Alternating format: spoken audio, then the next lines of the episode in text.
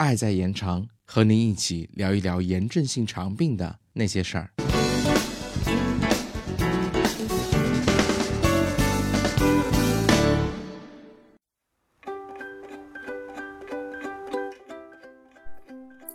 大家好，又到一个周六，CCCF 科普小广播见面的日子。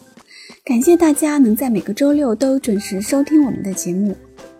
随着医学的不断进步，治疗 IBD 的方法越来越多，单抗、免疫制剂、激素，还有粪菌移植。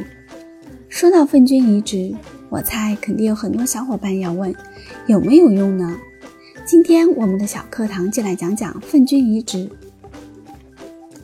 粪菌移植是把健康人粪便中的功能菌群移植到患者胃肠道内，重建具有正常功能的肠道菌群。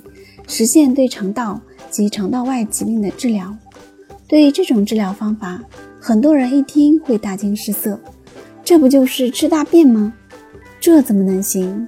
就算有效，也不能尝试，太恶心了。”其实这有很大的误解，这里为大家简要解释下：我们的肠道里细菌种类繁多，有四百到五百种，它们和肠道相互影响作用。构成了一个和谐的微生态系统。这个微生态系统对人体的物质代谢、生长发育、免疫防御、防癌抑癌都有重要意义。因此，维持肠道菌群的稳定就显得很有必要。很多证据表明，肠道菌群的变化在 IBD 发生发展中具有重要作用。IBD 患者的肠道菌群丰富度与正常人的相比有所下降。肠道菌群的异常定植引起的过度免疫或免疫失调，将导致黏膜损伤，成为 IBD 发生的可能机制。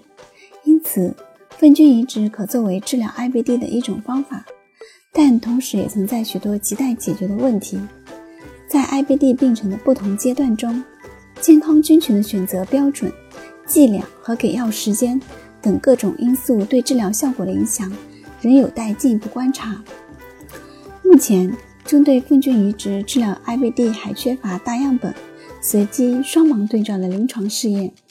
此外，还应意识到，此方法并非对所有的 IBD 患者都能奏效。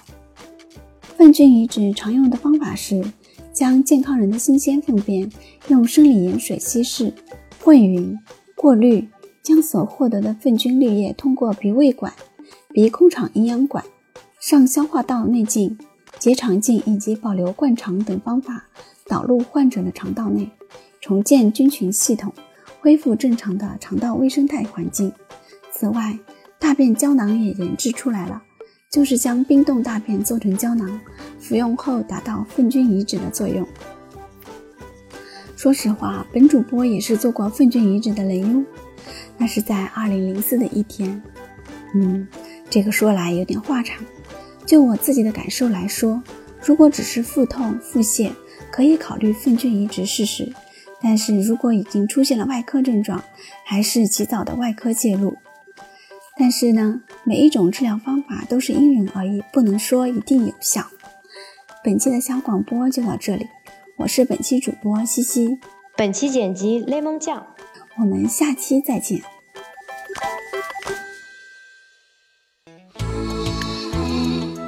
本节目由 CCCF 爱在延长炎症性肠病基金会独家录制播出。节目内容感谢由浙江大学出版社出版的《溃疡性结肠炎和克罗恩病你问我答》丛书。更多详情，请欢迎关注爱在延长官方网站及微博、微信公众号，期待您的互动。